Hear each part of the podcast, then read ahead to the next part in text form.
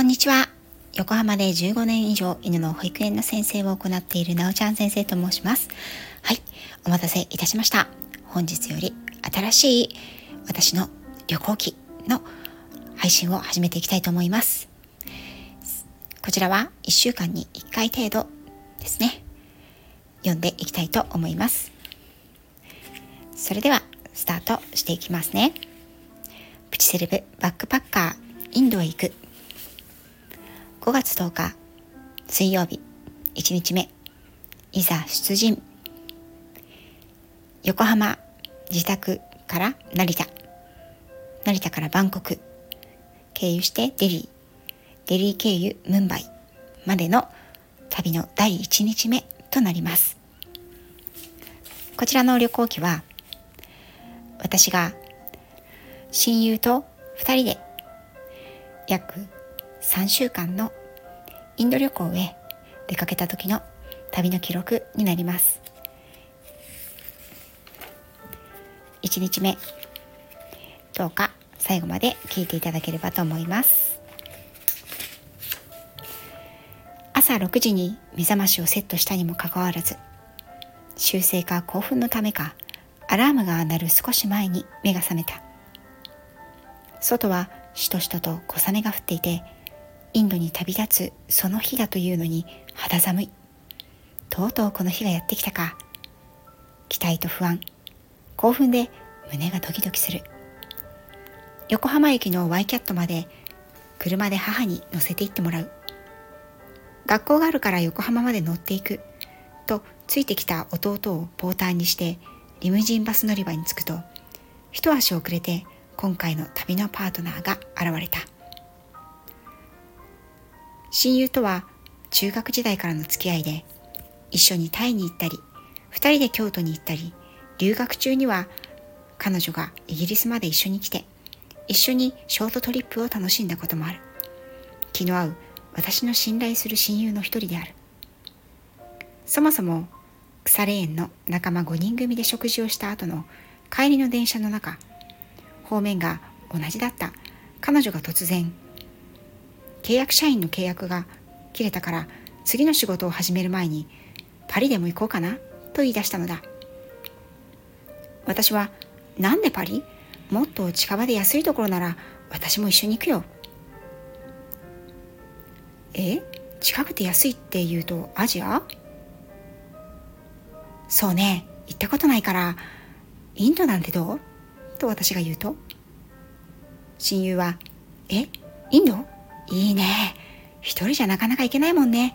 行こっか」というので私が「マジ？じゃあ二人で行ってみよっか」という誠に軽い思いつきからこの旅は始まったのだ。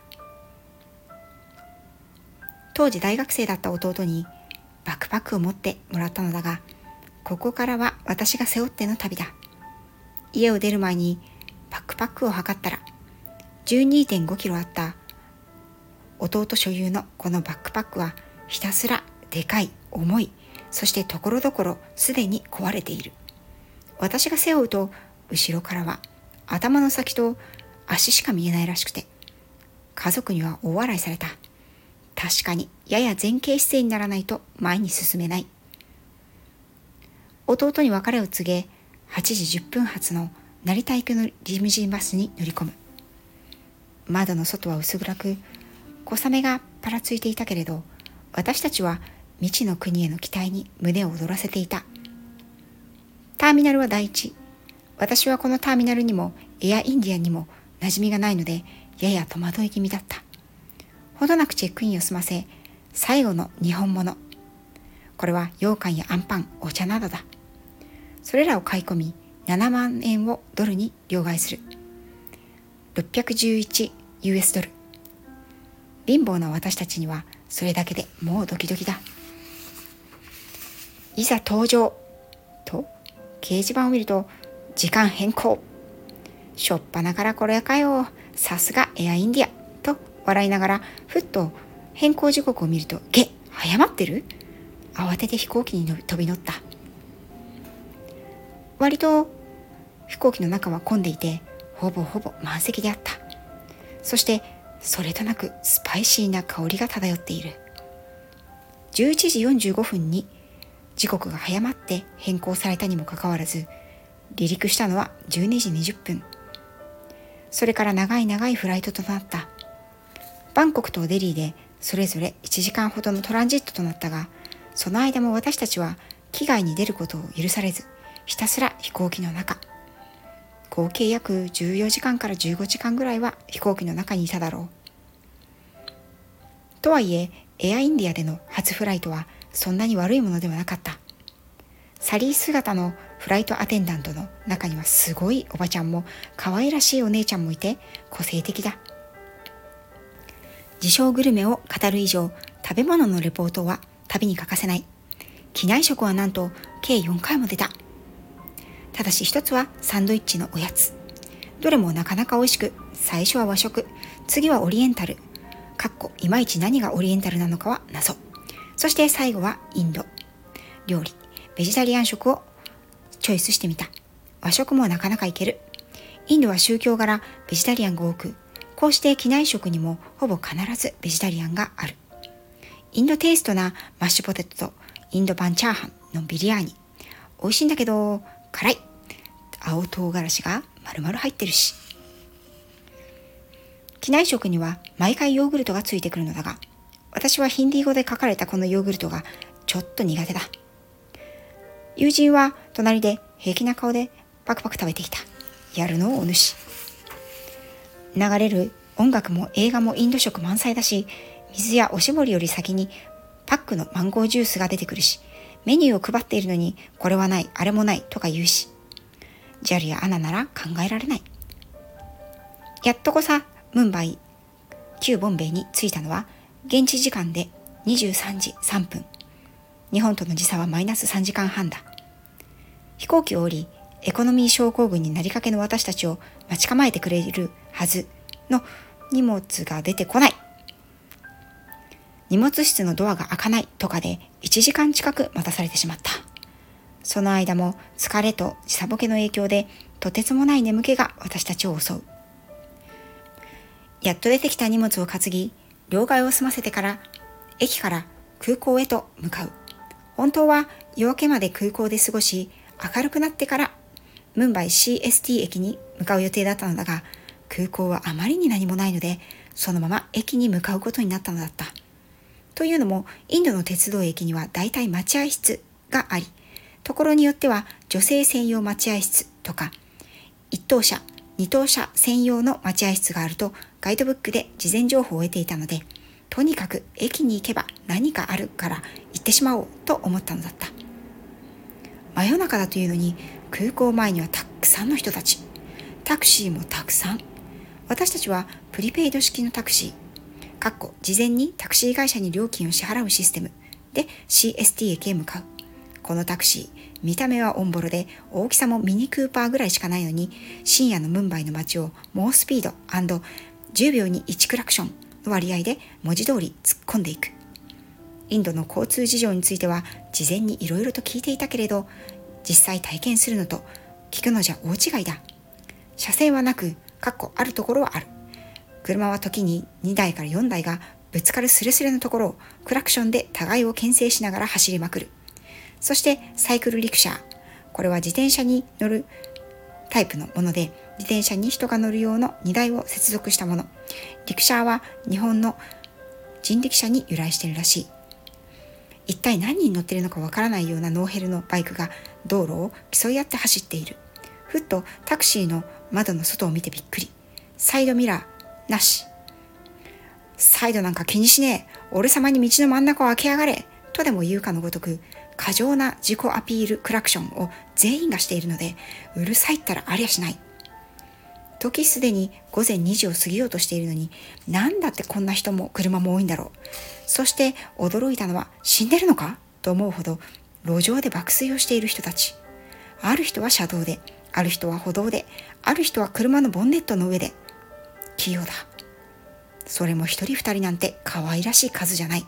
もう本当に築地市場で競りにかけられているマグロのようにずらーっと人間が路上に寝ているのである。驚きを通り越してあっけに取られるしかない。家の中があまりに暑いのでみんな外で寝ているようだがところが本当のびっくりは駅にあった駅周辺は真っ暗で街灯もなくこれはやばいかもと焦って闇を避けるようにして入った駅の構内で飛び込んできた光景まさに仰天。なんと駅の構内には足の踏み場もないぐらい大勢の人たちが地べたにそのまま寝ているのだ。それはまるで大きな震災の後被災地の避難所の体育館や難民キャンプを思わせる光景である。私たちは重い荷物を担いだままあっけに取られてどうしようと目を見合わせた。しかしいつまでもここにぽつねんと立っているわけにもいかない。気を取り直して周りを見てみると一人のおっさんが「こっちへ来い」というように手招きをしている。果たしてその先には女性専用待合室の文字が「おっちゃんありがとう」九死に一生を得たような気持ちでそちらに向かうが。女性専用待合室も事情は全く変わらずむしろ狭いだけに人口密度が高い。入り口で電車のチケットを見せると一応制服らしきものを着た女性警備員たちがやっと2人寝そべることのできるスペースを空けてくれた。寝ぼけ眼のインドだインド人たちをかき分けて場所を確保する。この確保の仕方がまたすごい。寝ているインド人女性たちを長い警棒のようなものでツンツンとつっついて起こし左右に振ってこのぐらいのスペースを空けなさいというように指示する。寝ていた女性たちはものすごく迷惑そうな顔でこちらを睨みながらしぶしぶと場所を空けてくれた。本当申し訳ありません。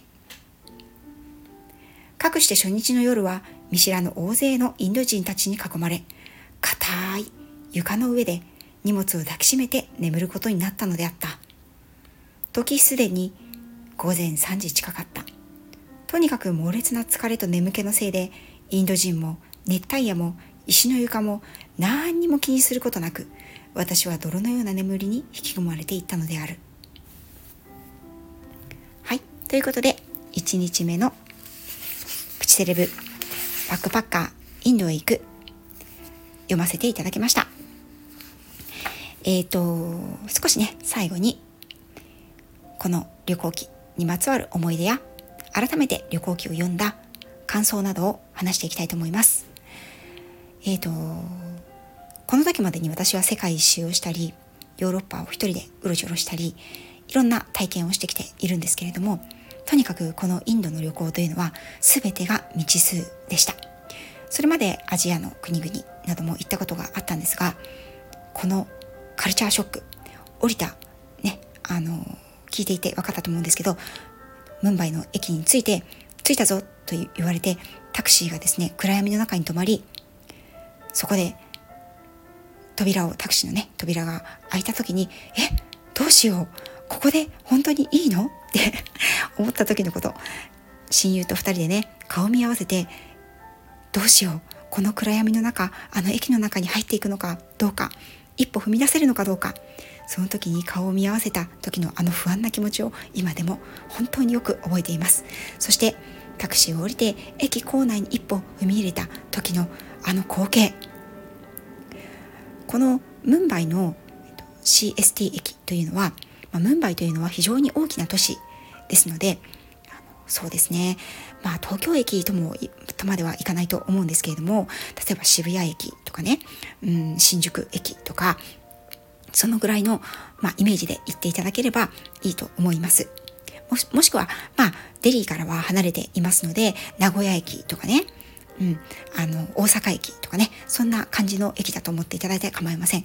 そこの地べた、駅構内の、あの、地べたに、もう、人が歩く隙間もないぐらい人が寝てるっていう光景を、皆さん見たことはもちろんないですよね。はい、私も初めて見ました。人って路上であんなに気持ちよく寝れるんだというふうに思いましたね。はい。ただやっぱりこの時はね、若かったんでしょうね。眠いのも手伝って石の床の上ですぐに眠りに落ちていった私でありました。ということでですね、第1日目の旅行機出発、横浜を出発してからインド、衝撃のムンバイ到着、そして初日の夜の様子をお届けいたしました。次回はですね、2日目ですね、この駅で迎えた、それからその日の一日の様子をお伝えしたいと思います。こちらはまた来週お届けしたいと思います。それでは最後まで聞いていただきありがとうございました。次回の旅もぜひお待ちください。